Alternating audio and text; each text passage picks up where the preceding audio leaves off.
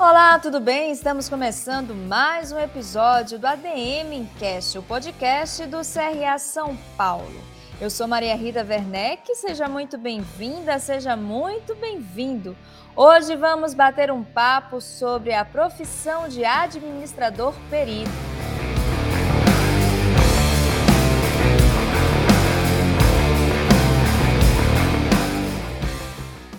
Para essa conversa, convidamos o administrador Marcelo Francisco Nogueira, integrante da Comissão de Perícia Judicial do CRA São Paulo e também perito judicial contábil. Tudo bem, Marcelo? Tudo bem, Margarita. É, eu, eu, eu que agradeço essa oportunidade de falar com o público do CRA, de falar contigo e poder contar um pouco mais sobre essa profissão, essa carreira que eu, que eu escolhi 30 anos atrás e que me deixa muito feliz. Bom, Marcelo, para a gente iniciar o nosso programa, eu gostaria que você falasse um pouco uh, o que é que engloba né, esse trabalho de perícia judicial e também falar um pouco sobre as principais demandas uh, que o profissional da administração que atua né, na perícia judicial realiza. Essa atuação do administrador como, como perito, ela se divide, na verdade, em duas partes, como perito propriamente dito e como administrador judicial. Nessa atuação como administrador judicial, eu não estou falando daqueles casos da lei de falências e de recuperação judicial. Estou falando da administração propriamente dita, que ocorre em casos em que há, por exemplo, um conflito de sócios, não se sabe exatamente qual, dos, qual sócio deve administrar a empresa, e o judiciário determina que uma terceira pessoa, um profissional de confiança do juízo, um administrador, exerça esta atividade de modo temporário. Ele também pode atuar como, como perito administrador em casos de uma intervenção em alguma entidade para que se garanta a efetividade de um direito. É, isto se dá, por exemplo, quando uma empresa tem um determinado passivo judicial a pagar, está em operação, as tentativas de constrição de recursos, é, de recursos financeiros são infrutíferas e os juízes acabam por, de, por determinar que um administrador judicial acompanhe as atividades da empresa, o seu faturamento, o seu resultado líquido, para que leve uma parcela disto para depósito judicial. E há a atuação como perito propriamente dito, e aí é, em duas condições. Na fase de liquidação de sentença, onde o perito utiliza os seus conhecimentos para transformar em número uma determinada condenação, né? Então, ele pode fazer um cálculo de apuração do valor de uma indenização, do valor da, da condenação de uma ação trabalhista, da apuração de, um, de uma repetição de indébito, de um valuation em uma dissolução de sociedade, em vários casos dessa natureza. E ele pode atuar também na fase de conhecimento, quando o trabalho dele é um trabalho orientador, informativo, para que o juiz conheça os fatos que estão sendo discutidos pelas partes com uma profundidade maior e, a partir deste, deste conhecimento, ele possa tomar a decisão que ele entende, em conjunto com outras provas produzidas, mais adequada para aquele feito. Tá? Eu acho, inclusive, Margarita, me permita é, dizer, esta atuação do perito na fase de conhecimento em um processo é das mais ricas possíveis, porque é onde ele coloca toda a sua técnica, todo o conhecimento à disposição, com, com fundamentação teórica, com, com o seu cabedal. E a gente pode ter aí uma discussão contratual, pode ser um contrato financeiro, pode ser uma, uma questão de gestão propriamente dita. A gente tem N casos em que o administrador pode apurar.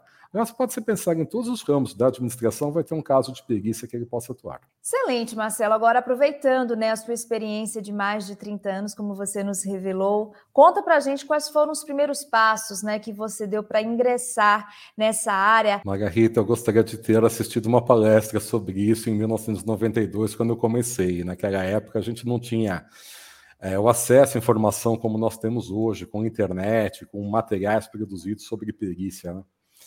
Eu era servidor público do Tribunal Regional do Trabalho da Segunda Região.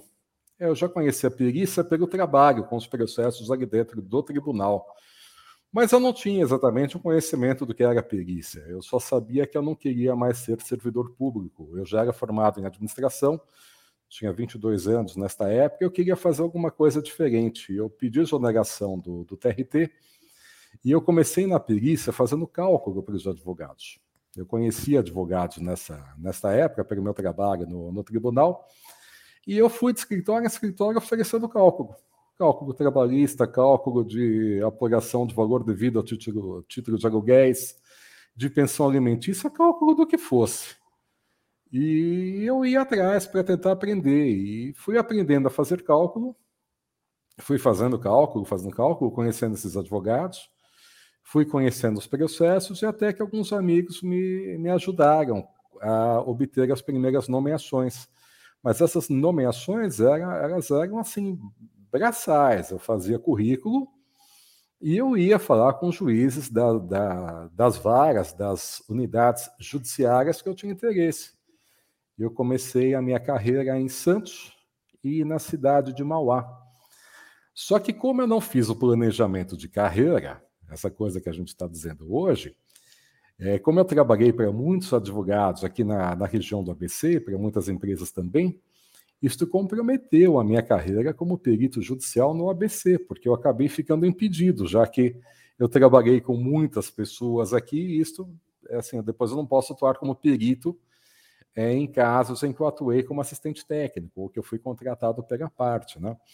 Então, eu recomendo hoje, para quem vai começar na perícia, que faça esse planejamento de carreira, para saber se tem habilidades para ser perito do juízo, se habilidade mais específica para ser assistente técnico, que é o perito contratado pela parte, é, se tem habilidade para ter um escritório de cálculo, por exemplo. Então, veja, só aqui nós já temos três possibilidades de atuação. E cada uma delas vai ter um perfil profissional diferente. Eu recomendo, assim, conhecer escritórios de perícia, conhecer peritos, conversar com eles e tentar identificar qual a sua maior habilidade, porque elas não são iguais. A gente sabe também que essa atuação né, uh, na área judicial, né, do administrador judicial, ainda ela não é muito difundida entre os próprios profissionais da administração, né? mesmo a gente sabendo que a resolução normativa que regulamenta essa atuação é de 1999, né? Então, apesar disso, ainda é uma área de atuação pouco conhecida. Você acha que isso se torna uma oportunidade de mercado de trabalho ou um grande dificultor? Não, isto é uma oportunidade. Muito embora o perito já pudesse atuar antes de 99. Na verdade, ele pode atuar nesta condição desde que o Código de Processo Civil tratou a perícia como prova, ou seja, desde muito tempo atrás.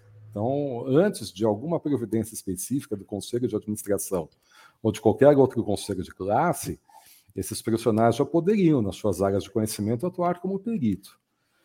O que acontece, no meu sentir, falando das áreas aqui correlatas, administração, contabilidade e economia, é que como a, a, a, algumas empresas têm contato maior, e até os advogados, com escritórios de contabilidade, já que a empresa necessariamente tem um contador e, lamentavelmente, nem todas possuem um administrador registrado no CRA, esse é objeto para uma outra conversa, então, os contadores acabaram assumindo um mercado que, na verdade, não era é, de origem contábil, porque a gente tem perícias com viés fortemente contábil, mas algumas com viés muito financeiro que os administradores deveriam ocupar esse espaço mais presencialmente.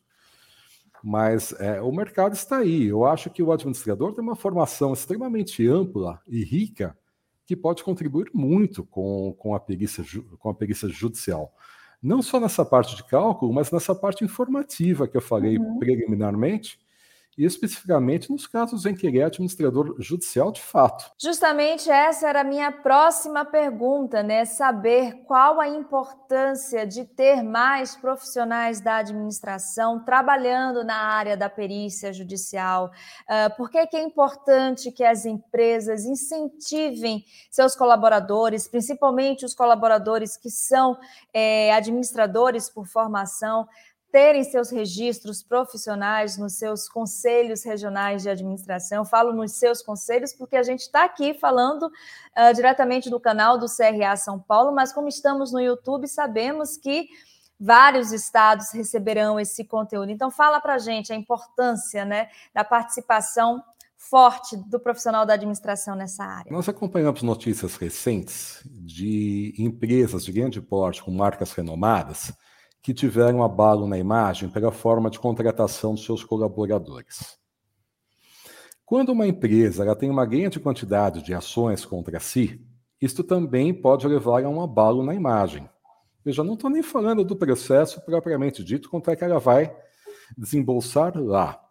Mas o administrador, ele por ter essa formação ampla, ele pode atuar junto com a empresa. A. Cuidando do processo propriamente dito, em termos numéricos, identificação de risco, mas ele pode trabalhar também internamente, então fazendo essa ligação do jurídico com as outras partes da empresa, entendendo, ah, por que esta ação teve origem? Ela teve origem em algum problema de controle interno? Ela teve origem em uma falha na área de recursos humanos na contratação de pessoas? Ela teve origem em uma falha na definição de uma política de remuneração? ela teve origem em um problema na área comercial, na gestão de contratos. Então, se a gente olhar o processo só, aquele caso, fora, só no ambiente judicial, é uma coisa muito pequena. O administrador ele tem condição de analisar esse processo no âmbito judicial, mas também de conversar com a empresa, aí fazendo todo o seu trabalho de administrador propriamente dito, identificando origem e possíveis meios de mitigação deste problema. Tá? Então, eu acho que é uma atuação que pode ser muito completa. Mais que isto, o administrador ele tem uma visão holística da organização. Ele consegue ver todas as áreas que são impactadas por uma determinada ação judicial. Exemplo, finanças vai ser impactada porque talvez tenha que provisionar um fluxo, fazer uma, uma previsão de saída de caixa. As pessoas têm que aprender com o processo, têm que fazer ligação com o jurídico, tem que ter uma comunicação. E dependendo da ação, tem que ter uma comunicação com os sócios, com os acionistas, com a sociedade, explicando o porquê daquela ação. Ah, então, eu acho que o administrador tem condição muito ampla de atuar nisso tanto no âmbito judicial quanto no âmbito interno da organização. Bom, Marcelo, conta para gente agora, né, já que estamos falando sobre essa questão do profissional da administração fazer sim parte, né, desse setor da perícia judicial. Qual foi o impacto, né, do, do cadastro regional de peritos administradores para a profissão? Uh, quais os principais benefícios, por exemplo, que esse cadastro trouxe para vocês? O principal benefício é uma espécie de certificação isso é praticamente um atestado de qualidade, de que aquele profissional ele é registrado no conselho de classe, aquele profissional passou por requisitos mínimos de verificação de sua conduta profissional, que ele está em dia e não tem penalidades impostas pelo conselho de classe. Portanto, ele possui, ao menos num, num primeiro momento, condição técnica verificada por um conselho, verificada por seus pares, para atuação como perito. Né? E aí, toda e qualquer medida que os conselhos puderem adotar, nesse sentido de validar, de certificar, de revalidar, de examinar esses profissionais, é muito bem-vinda. Se você quiser mais informações sobre o cadastro regional de peritos administradores, a gente vai deixar um link aqui no descritivo desse vídeo para depois do programa você acessar. Combinado? Bom, Marcelo, agora eu quero saber um pouco como a tecnologia está impactando né, é, o trabalho de vocês. A gente sabe que a tecnologia está aí modificando comportamentos, né? As pessoas estão cada vez mais direcionadas a novas habilidades, é, direcionadas a novos hábitos de consumo. Eu queria saber como a perícia judicial está se adaptando a esses tempos modernos, principalmente por conta né, do avanço tecnológico. Margarita, vou te colocar duas lentes para responder essa, essa questão. A primeira delas é em relação ao processo propriamente dito. Os processos judiciais, eles eram físicos. Então, imagine que uma pessoa fosse trabalhar em São Paulo, Campinas é, e Ribeirão Preto, por exemplo. Algum tempo atrás, ela precisava fazer o deslocamento físico é, até o fórum da comarca de São Paulo, até o da, da comarca de Campinas, até o de Ribeirão Preto e até as demais comarcas em que este perito trabalhasse. Eu mesmo cheguei a passar toda semana dois dias viajando aqui no estado de São Paulo, indo de cidade para cidade, só para buscar processo e depois para devolver. Ia com a, a, minha equipe também ia, mas isso tudo era muito físico, era muito braçal. É, e este processo ele sofreu mudanças nos últimos anos, passando a ser o processo eletrônico, hoje conhecido como PJE. Este processo eletrônico ele facilitou muitas coisas, porque hoje a gente tem acesso ao arquivo completo do processo por meio de senha. Então, no, no, no escritório, baixa-se o arquivo do processo e todo esse, todo esse, deslocamento físico já não é mais feito. As petições são protocoladas é, por meio de arquivos eletrônicos. Então, isso gerou uma otimização do tempo uma mudança na rotina de, de trabalho, então, a, escritórios que a gente tinha mesas enormes para consultar volumes enormes de, de, documentos, hoje a gente trabalha com, com, com dois monitores, às vezes três, tendo aí um, um para ler o processo, o outro para fazer a planilha, os textos e coisas dessa natureza. Então, a primeira implicação que teve foi na organização das rotinas de trabalho por conta do advento do processo eletrônico. A segunda mudança decorre da própria maturação das empresas e das mudanças.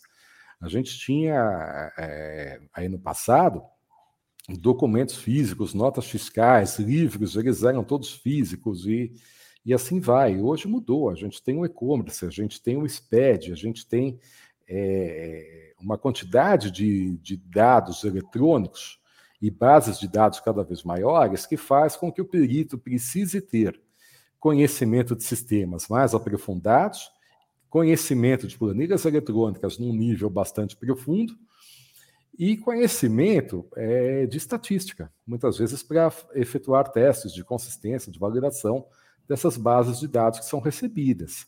Então, a, aquele profissional que se acostumou simplesmente ao manuseio de documentos físicos, ele precisa deste aprimoramento para tratar com sistemas, validação de sistemas validação de relatórios dos dados lá contidos para que faça análise pericial com a devida qualidade. Bom, antes da gente encerrar o nosso programa pedindo aquela dica de leitura e também os seus contatos né, aqui na internet, para quem quiser segui-lo pós entrevista aqui no nosso canal, dá mais orientações, dá um conselho para quem está ingressando e para quem já faz parte dessa área de perícia judicial, Marcelo? Bom, eu vou, vou aproveitar essa deixa, Margarita. Eu vou te dar, eu vou fazer duas observações então. Para aquele que atua e para aquele que quer começar. Para aquele que quer começar, é, não coloque a posição perito judicial, perito do juízo, como ponto de partida. E nem considere esta oportunidade profissional como um bico motivado por uma situação de desemprego, de alguma coisa assim. Isso precisa ser tratado como carreira.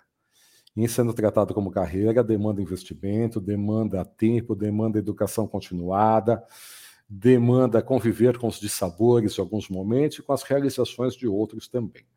Este é um processo contínuo. E aí eu recomendo que a pessoa comece tendo escritório, com, tendo contato com escritórios de perícia.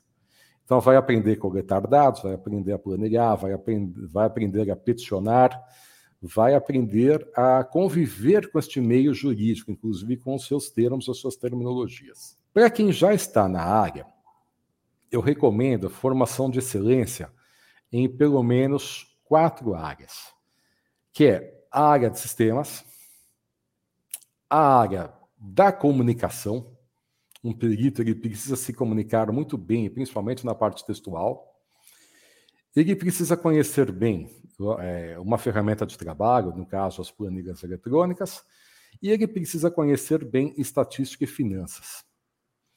Diria até uma outra parte, que isso faz parte do curso, não é exatamente a formação, mas o conhecimento contábil é, é muito interessante, porque ele vai analisar no seu trabalho de administração, dados financeiros, dados contábeis.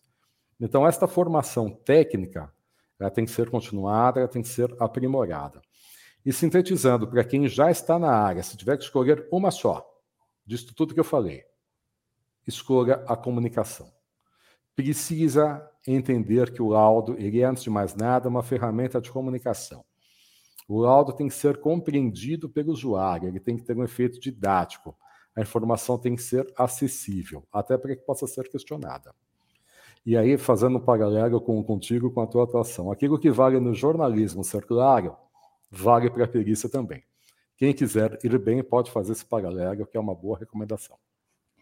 Muito bacana. Agora sim, né? Vamos passar para a nossa dica de leitura. A gente sempre pede aqui aos nossos convidados, convidadas, uma dica ou algumas dicas de leitura que podem ser é, sobre o nosso tema, como também podem ser livros que você leu ao longo da sua vida, que você acha necessário a gente conhecer.